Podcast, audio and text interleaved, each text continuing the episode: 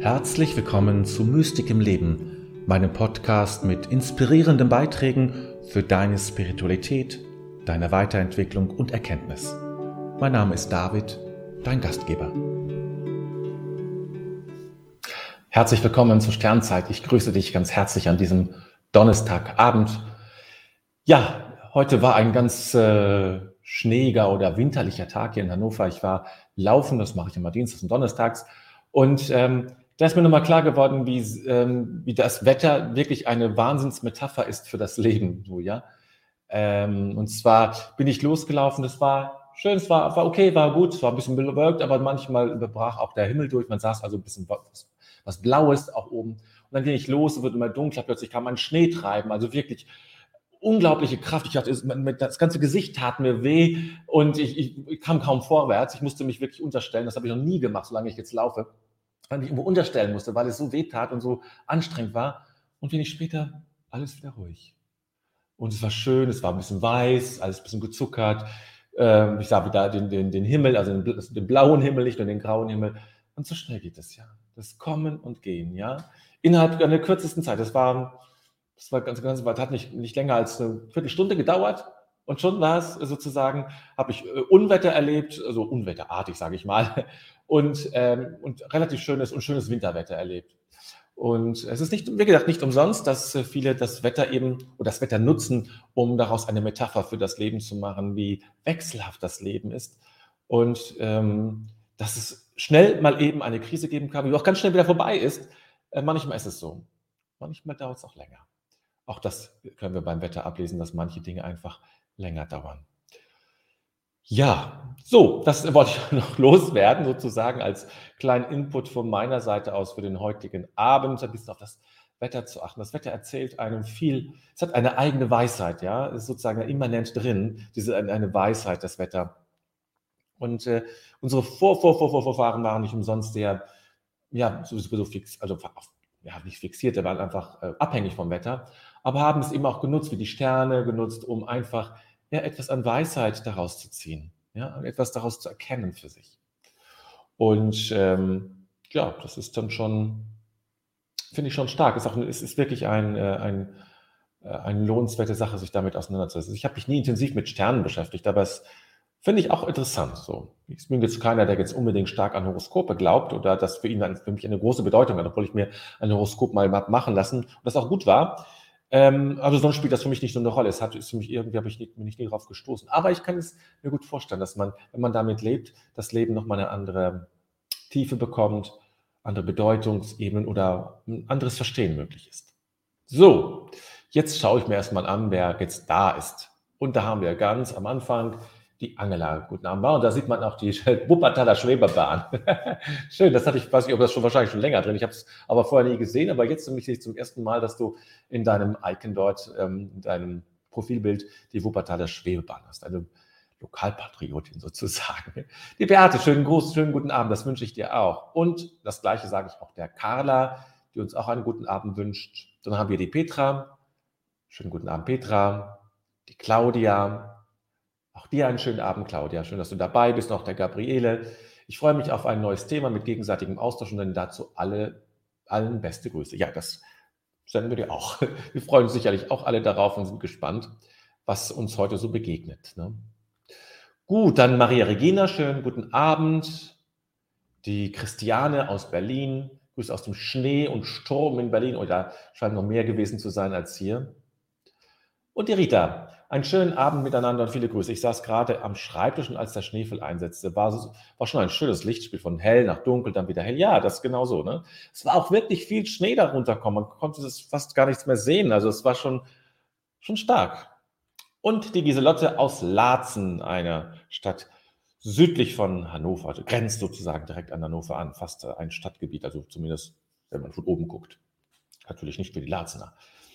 Ähm, so, also euch allen einen schönen Gruß und jetzt lade ich dich ein, den Abend, den Tag durch ein kleines Ritual, das wir schon solange es die Sternzeit gibt, machen. Ähm, und daher, dazu lade ich dich ein. Nämlich indem wir jetzt den Tag bedenken. Bedenke deinen Tag. den du, jetzt, den du gelebt hast, den heutigen Tag, und lege alles, was war, jetzt in Gottes Hand. Dazu ist einen Augenblick Stille.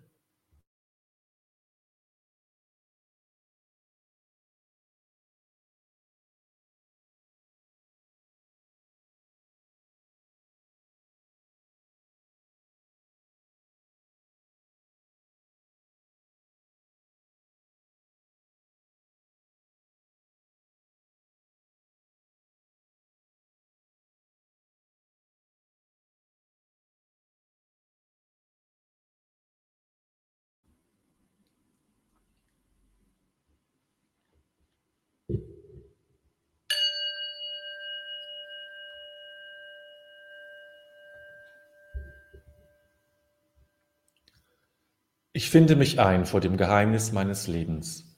Dieser Tag wurde mir geschenkt. Dankbar habe ich ihn entgegengenommen, ehrfürchtig und liebevoll lasse ich ihn. Augenblicke wurden mir gegeben, nicht alles habe ich wahrnehmen können. Begegnungen taten sich auf, nicht immer habe ich mich einlassen können. Ich habe mit meinen Begabungen und Schwächen gelebt. An der Wende zur Nacht lasse ich die Liebe nicht. Vielmehr lasse ich das Vergangene und erwarte das Kommende. Ich lasse mich ein auf das Geheimnis Gottes, denn er lässt mich sein.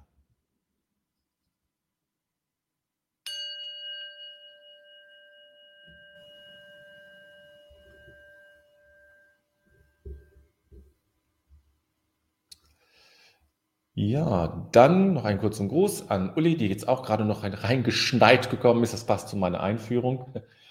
Ähm, ja, und jetzt geht es um das Zitat von heute, ähm, zu dem ich dich einladen möchte, dem zu lauschen. So, mal schon mal das vorbereiten. Ähm, ja, schauen wir. Wir hören es uns erstmal ganz einfach an. Sie haben einen geheimen Trieb, der sie treibt außer, Haus, außer Hauszerstreuung und Beschäftigung zu suchen, was der Mahnung ihres währenden Elends entstammt. Und sie haben einen anderen geheimen Trieb, der von der Größe unserer ersten Natur verblieb, der sie ahnen lässt, dass das Glück in Wirklichkeit in der Ruhe und nicht im Lärm des Umtriebs liegt. Und aus diesen beiden gegensätzlichen Trieben bilden sie einen verworrenen Plan, der sich im Unbewussten ihrer Seele verbirgt und der sie dazu bringt, die Ruhe durch die Unruhe zu suchen und sich dabei immer einzubilden, dass sie das Glück, das sie nicht haben, haben würden, sobald sie etliche Schwierigkeiten, die sie gerade vor sich sehen, überwunden hätten und dass sie dann die Tür zu, zu geruhsamen Leben öffnen könnten. So verrinnt das ganze Leben. Man sucht die Ruhe, indem man einige Schwierigkeiten, die uns hindern, überwinden will. Und hat man sie überwunden, dann wird die Ruhe unerträglich. Denn entweder denkt man an die Sorgen, die man hat, oder an die, die uns drohen.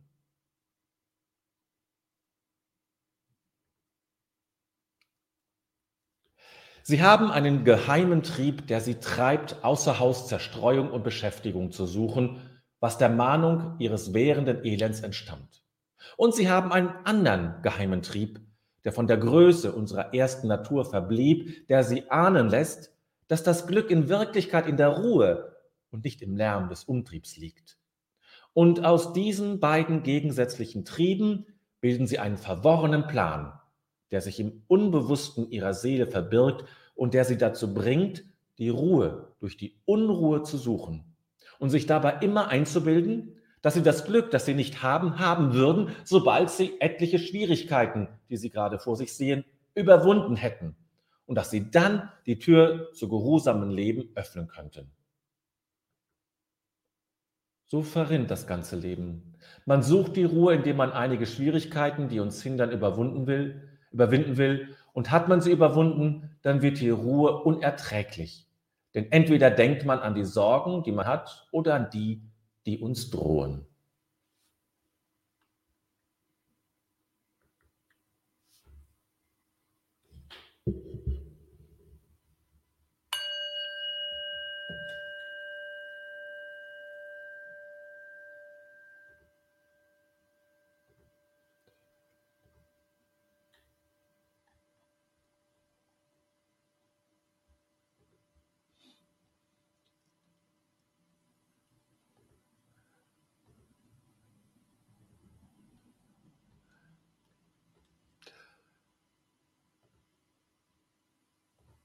So, ich war gerade kurz weg, weil ich nämlich gemerkt habe, dass ein Stück des Zitates fehlt.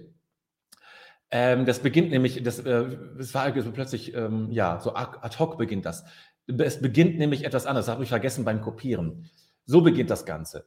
So habe ich oft gesagt, dass alles Unglück der Menschen einem entstammt, nämlich einem entstammt, nämlich, dass sie unfähig sind, in Ruhe allein in ihrem Zimmer bleiben zu können.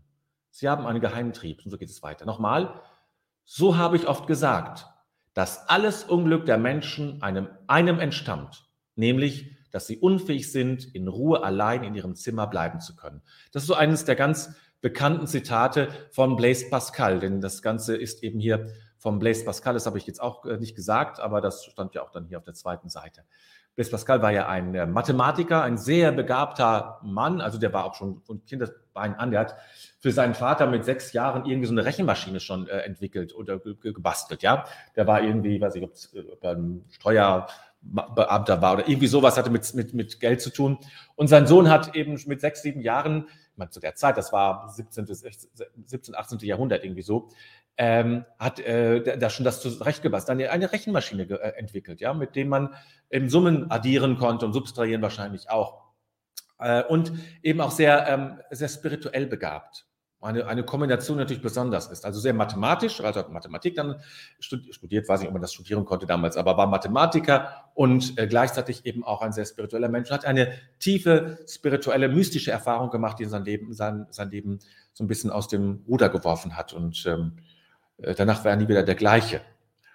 Äh, ja, das nur mal jetzt ganz kurz dazu, damit ihr auch so ein bisschen, so ein bisschen den Hintergrund weiß, aber vielleicht kennt ihr auch Blaise Pascal vom Namen her mit Sicherheit, ist ja jetzt kein Unbekannter äh, in diesem Land. Es geht um zwei Dinge im Leben, zwei Dinge in den Menschen. Da spricht er über den Menschen, das, was einen Menschen ausmacht. Und es gibt es zwei Triebe, nennt er es, ja. Es gibt den einen Trieb in die Unruhe, der andere in die Ruhe.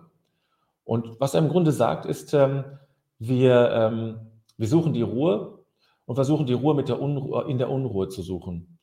Äh, und hetzen da von einem Ding zum anderen, müssen etliche Schwierigkeiten äh, erledigen. Aber die Ruhe finden wir nur in der Ruhe. Wir finden die Ruhe nicht in der Unruhe. Das ist, kann ich mal wirklich mal so sagen, zusammengefasst das, was er sagt. Und dieser Text, dass, dass das Elend der Menschen damit beginnt, dass sie nicht mehr alleine ähm, in ihrem Zimmer bleiben können, ist so ein viel zitiertes Zitat, auch gerade im Kloster, im Noviziatsunterricht oder so, ja, weil man damit natürlich begründet, wie wichtig es ist, in seinem Zimmer zu bleiben oder es darin auszuhalten. Das ist ja auch richtig. Ne? Kann ich alleine in meinem Zimmer bleiben? Oder muss ich ständig irgendwas haben? Muss ich Radio hören? Muss ich Fernsehen gucken? Kann ich einfach nur sein? Das ist ja die Frage. Ne? Kann ich einfach nur sein? Darum geht es. Kann ich einfach nur sein? Also nur das Sein genießen, dass ich bin. Dass ich einfach da sitze und nichts lesen muss, nichts hören muss, nichts essen muss, sondern einfach nur bin. Kann ich mich an einem Sein erfreuen, ja? Also ich muss zugeben, das, das schaffe ich jetzt aber auch noch nicht so. Ähm, nicht in der Radikalität. Ich kann mich schon an meinem Sein erfreuen, aber dann doch eher, sage ich mal, wenn ich auch dabei etwas tue, also meinem Sein Ausdruck verleihe durch eine Tat. Darüber, finde ich, kann man nun auch sein Sein ähm, genießen und äh, wertschätzen. Aber es ist so die Frage, kann ich, kann ich in meinem Zimmer einfach bleiben oder muss ich irgendwie, muss ich raus, muss ich weg? Muss ich was unternehmen? Muss ich nochmal einkaufen gehen? Obwohl ich eigentlich alles habe. Muss ich abends, ne? Also ich weiß da bei vielen Jugendlichen nicht, vorher habe ich ja ähm, viel mit Zivildienstleistern gearbeitet, so 18, 19, die mussten abends immer raus. Also na, Montag, Dienstag vielleicht nicht so, aber Freitag, das juckte ihnen. Die mussten was unternehmen. Das war einfach wichtig. Ganz wenige, äh, die mal sagten, oh nee, ach, dieses Wochenende mache ich mal ganz ruhigen. Mal so einen Abend vielleicht, weil sie es vorher ein, ein drauf gemacht haben. Dann kann es schon sein. Aber sie hatten immer Unruhe, ja in sich, weil sie mussten was machen, das, das, der Freitag und Samstagabend musste ihnen was bringen. Spaß, Alkohol, was auch immer, ja. Und das, ähm, diese Unruhe, die dann da ist. Und schon statt, ich habe nichts geändert, dass man Party macht, aber ähm, wenn das so ein Druck wird, wenn das so ein, so ein Unbedingt wird, dann wird es schwierig und problematisch. Also jetzt nicht nicht pathologisch, aber problematisch sozusagen. Ne? Christiane hat geschrieben, dieser Text zaubert ein Lächeln auf mein Gesicht aufgrund der Wahrheit der Worte. Ja, ja der Pascal war schon war durch, war ein kluger Mann, ja, das kann man nicht anders sagen. Rita, welche Gnade, wenn Menschen diesen Mechanismus erkannt, wenn Mensch, wenn Mensch diesen Mechanismus erkannt hat und sich nicht zum Spielball dieser Pole macht. im Hier und Jetzt sein und bleiben können. Zumindest zum Teil wäre da wohl hilfreich. Ja, natürlich. Das ist, sag ich mal, das ist die, die Art, wie wir es heute ausdrücken. Ne? Also diese, diese Wortkombination hier und jetzt äh, gibt es ja noch nicht so lange in unserem Sprachgebrauch, wenn das richtig, also die Einzelworte natürlich schon, aber dieser als, als, als feststehender Begriff ist das ja erst, sage ich mal, in den 50er oder 40er, 50er Jahren so entwickelt worden. Im Rahmen der humanistischen Psychologie, denke ich mal, ist das gekommen, die sich ja, ja auch mit ähm, buddhistischen äh, Dingen beschäftigt hat, wo ja das die Vergegenwärtigung in der Gegenwart sein einen äh, sehr expliziten Wert hat, was es im Christentum dem so explizit ja nicht hat. So, dann Petra. Den Satz mit dem verworrenen Plan zwischen Ruhe und Unruhe finde ich sehr ansprechend und aktuell, vielleicht sogar zutreffender wie damals. Das Glück liegt oft in und nicht immer außerhalb. Ja, liegt in uns, meinte sie, schreibt sie schon später, liegt in uns und nicht außerhalb. Genau, also es ist ähm, die Ruhe, es geht nicht darum, erstmal alles zu schaffen, erst alle Probleme zu lösen und dann kommt die Ruhe. Das ist so auch so, so eine Ebene. Ich muss das noch machen und das und dann, wenn ich das alles weg habe, wenn ich meine ganze To-Do-Liste abgearbeitet habe, dann habe ich Ruhe. Dann habe ich endlich Entspannung. Aber das Problem ist, dass, äh, ich habe ja auch To-Do-Listen, dass immer noch was draufkommt. Und dass mir abends doch einfällt, oh, das habe ich vergessen. Oder das muss ich morgen noch machen. Und schon ist die To-Do-Liste wieder, hat sie wieder begonnen und habe ich wieder was und macht Druck. Ne? Ich muss das nicht alles abarbeiten, sondern die Ruhe muss, muss schon, ich muss mit Ruhe reingehen im Grunde. Ne? Angela schreibt, da schließt sich die Frage an, wie lange man allein sein kann. Ja, natürlich. Wie lange kann ich allein sein?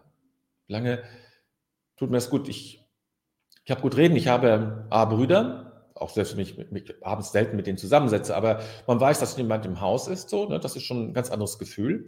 Und ich habe Katzen, ja. Durch die Katzen bin ich nie allein. Also ich habe nie das Gefühl, allein zu sein. Ich habe auch nie das Gefühl, beobachtet zu werden von meinen Katzen, aber es nervt ja auch nicht. Die sind ja jetzt anders als Menschen. Ähm, also die nerven nicht durch ihre Anwesenheit, die nerven schon mal anders, die Katzen. Ähm, aber wenn man sozusagen in ein stilles Haus kommt, das konnte ich mir vorstellen, konnte schon mal ziemlich nervig sein. Ne? Wenn man irgendwie auf einem Konzert oder sonst irgendwie vom Geburtstag kommt und ähm, es kann erholsam sein, ein stilles Haus zu kommen, wo niemand ist und kein Licht brennt. Es kann aber auch einem die Decke auf den Kopf fallen.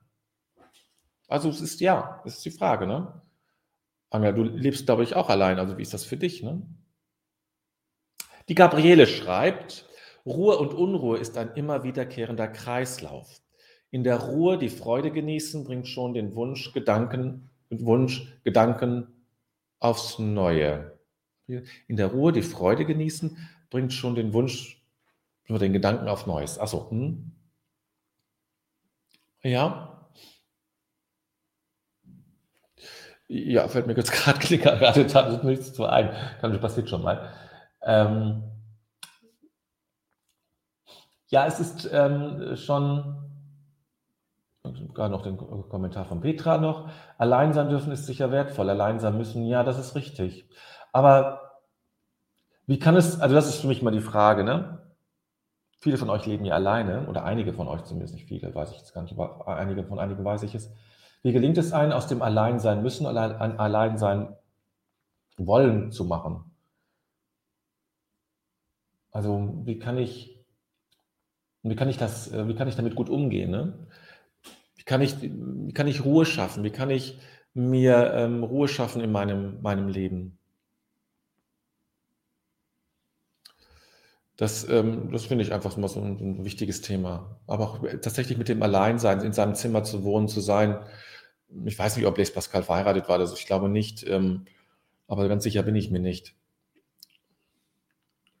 Ist auch eine andere Zeit gewesen, ja. Das, dieses, also Einsamkeit hat es natürlich immer gegeben, aber ich glaube, der Wert der Einsamkeit war anders, die Verbundenheit war anders. Wir definieren uns heute sehr stark über uns. Und zu Blaise Pascal Zeiten war das noch etwas anders. Da war das Eingewobensein in ein, in ein Dorf oder etwas ähnliches viel intensiver und man war in dem Sinne nicht allein, weil man sich immer verbunden fühlte. Natürlich auch kontrolliert durch die anderen, das gehört natürlich immer dazu. Ne? Äh, aber auch eben immer das auch aufgehoben wusste. Heute ist das anders. Wir definieren uns viel stärker über das, was ich erlebe, was ich mich fühle. Äh, und dann dimmt das andere zurück. Und dadurch ist, glaube ich, das Thema Einsamkeit ein viel größeres, äh, als es damals war. Giselotte schreibt, allein ist, nicht, äh, allein ist nicht einsam. Man kann einsam in Gemeinschaft sein und sich allein verbunden fühlen. Ja, das stimmt. Also ich glaube, dass im Kloster, in vielen Klöstern, viele Menschen sehr einsam sind. Ja. Und dass das wenig so thematisiert wird, Einsamkeit im Kloster. Ähm, und da auch eine, eine Hilflosigkeit ist.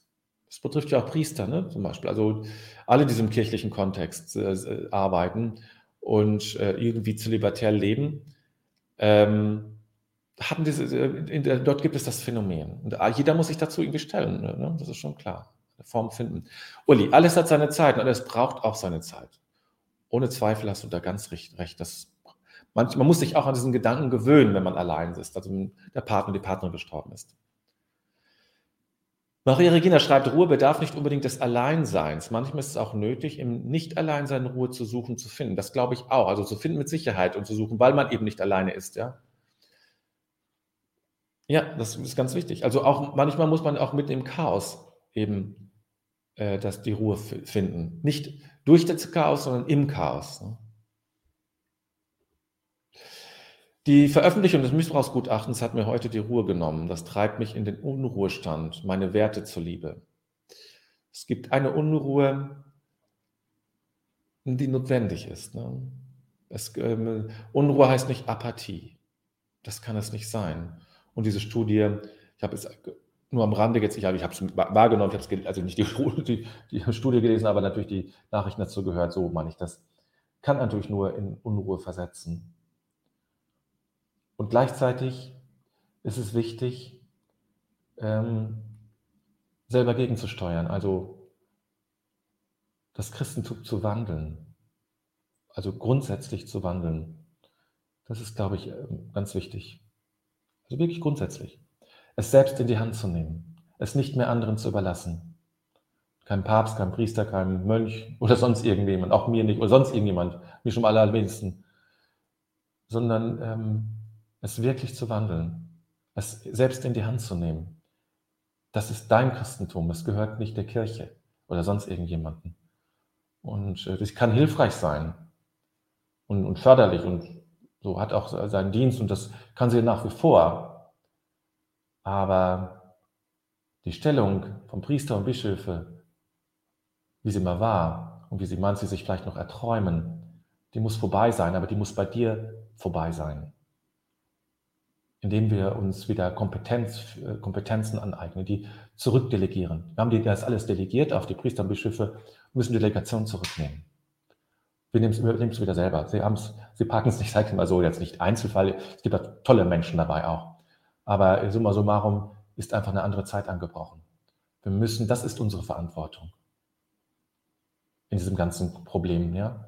Ich, ich nehme das Christentum wieder selbst in die Hand. Das heißt nicht, dass ich ähm, nicht auch gucke und dass ich es nicht verantwortet tue, ganz im Gegenteil, oder mich unterstützen lasse. Aber ich nehme es selbst in die Hand, um das jetzt mal so aufzugreifen. Das ist mein tiefes Anliegen, weshalb ich das hier mache. Und weshalb Lotte schreibt, weshalb bin ich hier. So, noch eben zwei Zitate. Für mich ist das Zurückziehen in mein Zimmer, innerhalb der Familie, innerhalb des Zusammenlebens so wertvoll und notwendig. Für mich auch. Ich bin sehr gerne, bin viele Abende, wenn man so will, alleine. Ja, also ich bin so einem Freund, mit dem ich äh, häufiger treffe. Äh, aber ähm, das ist auch nur zweimal in der Woche abends. Ansonsten die anderen Abende bin ich alleine. Gleich, wenn ich zurückgehe, bin ich allein. Morgen Abend werde ich auch allein sein. Und Sonntagabend und Montagabend und Dienstagabend und so, ne, bin ich allein. Wenn auch in dieser eingeschränkten Art und Weise. Gabriele, manche Menschen wollen auch lieber allein sein können, nicht mit anderen zusammen sein. Es ist, ja, das ist richtig. Es, ähm, es ist auch eine Ausrede sozusagen äh, für, äh, für Leute, die so ein bisschen ähm, sozialphobisch sind. Ne? Das ist natürlich, wenn man das wohl mal so, so betrachtet, ja, das stimmt. Oder eben auch für Menschen. Ja, auch, manche sind aber auch eben nicht für die, für die Masse gemacht, ja. Bin ich letztlich auch nicht. Früher dachte ich das mal, dass ich für die Masse gemacht bin, aber das bin ich gar nicht. Ja. Früher war ich auch sowas, was man Rampensau nannte. Ja? Immer vorneweg, ganz dabei. Ähm, und ähm, das war auch irgendwie echt. Es ist auch positiv rübergekommen. Aber seit, ich mal, zwölf Jahren oder so, zehn, zwölf Jahren, kann ich das nicht mehr. Ne? So, Klaus Dieter noch, war Weihnachten in Elkeringhausen. Wir haben dort herrlich auch in der neuen Bonifatiuskapelle Ruhe Weihnachten gefeiert. Entspannung wie noch nie, Körper, Geist. Das kann ich mir gut vorstellen. Sehr schön. Ja, ich habe von der Bonifatiuskapelle gehört, aber natürlich noch nicht gesehen. Angela, ich lebe mit meinem jüngsten Sohn. Ah, okay. Nicht ganz allein. Das ist ja nun auch gut. Das, heißt, man weiß es ja nie, ob es gut ist, es ist ja mit dem, ähm, also sage ich einfach mal so, aber ich hoffe, es ist gut. es ist nicht automatisch gut, nur weil es äh, der Sohn ist oder die Tochter oder wer auch immer. Ne? Das, das gibt es ja auch, das auch nicht, muss ja nicht spannungslos sein. So, ihr Lieben, das war ja wieder eine ganze Menge. Ganz üppig, finde ich. Ja? So, dass ich schön in der Mitte in ein Bild komme. Ach, einmal durchatmen. Und dann lade ich dich wieder ein, die Welt zu reinigen sozusagen. Lege, lege die Hand auf dein Herz, auf dein Herzchakra. Atme alle Not und Angst ein. Halt, halte kurz inne und dann atme Liebe und Wohlwollen in diese Welt und zu allen Menschen aus. Und das dreimal.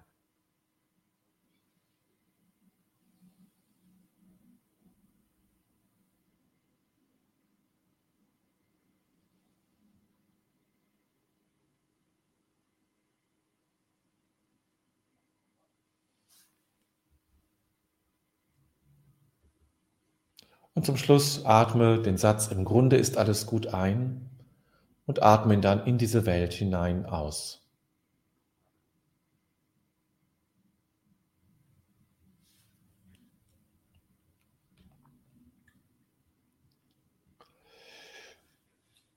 Ja, damit kommen wir zum Ende dieser Sternzeit. Nochmal die Erinnerung daran. Letztes Mal hatte ich es ja gesagt, nächste Woche gibt es noch die Sternzeit am Montag und am Donnerstag. Donnerstag ist die letzte Sternzeit. Äh, nicht nur bis auf weiteres, sondern grundsätzlich die letzte Sternzeit, die endet dann. Ähm, einfach um den Grundgedanken weiterzuentwickeln, um das gesamte Projekt, von dem ich ja ein bisschen auch heute nochmal gesprochen habe, was mein, eines meiner Anliegen ist, weshalb ich das mache, ähm, ja, weiter, sich weiterzuentwickeln. Und dafür muss man manchmal von Liebgewordenen lassen, um einfach Raum zu haben, Zeit, Raum zu haben für Neues. Und das will kommen. Ja, dann ähm, hier, das will ich eben noch zeigen, weil ich das, glaube ich, auch noch wichtig finde. Leute, danke für deine Einfühlung und deine Ermutigung. Das tat mir gut. Im Grunde ist alles gut. Ja, das ist natürlich für, für manche eine Provokation. Das soll es, also ist es auch, aber es, man kann das nicht allen an den Kopf verwerfen, sage ich mal so, weil es dann nicht richtig ist. Aber dennoch ist es so. Nicht wahr? Das ist auch etwas, woran ich zutiefst glaube. So, jetzt ein schönes Wochenende, gute Zeit. Und dann sehen und hören wir uns am kommenden Montag wieder. Lass es dir gut gehen. Tschüss.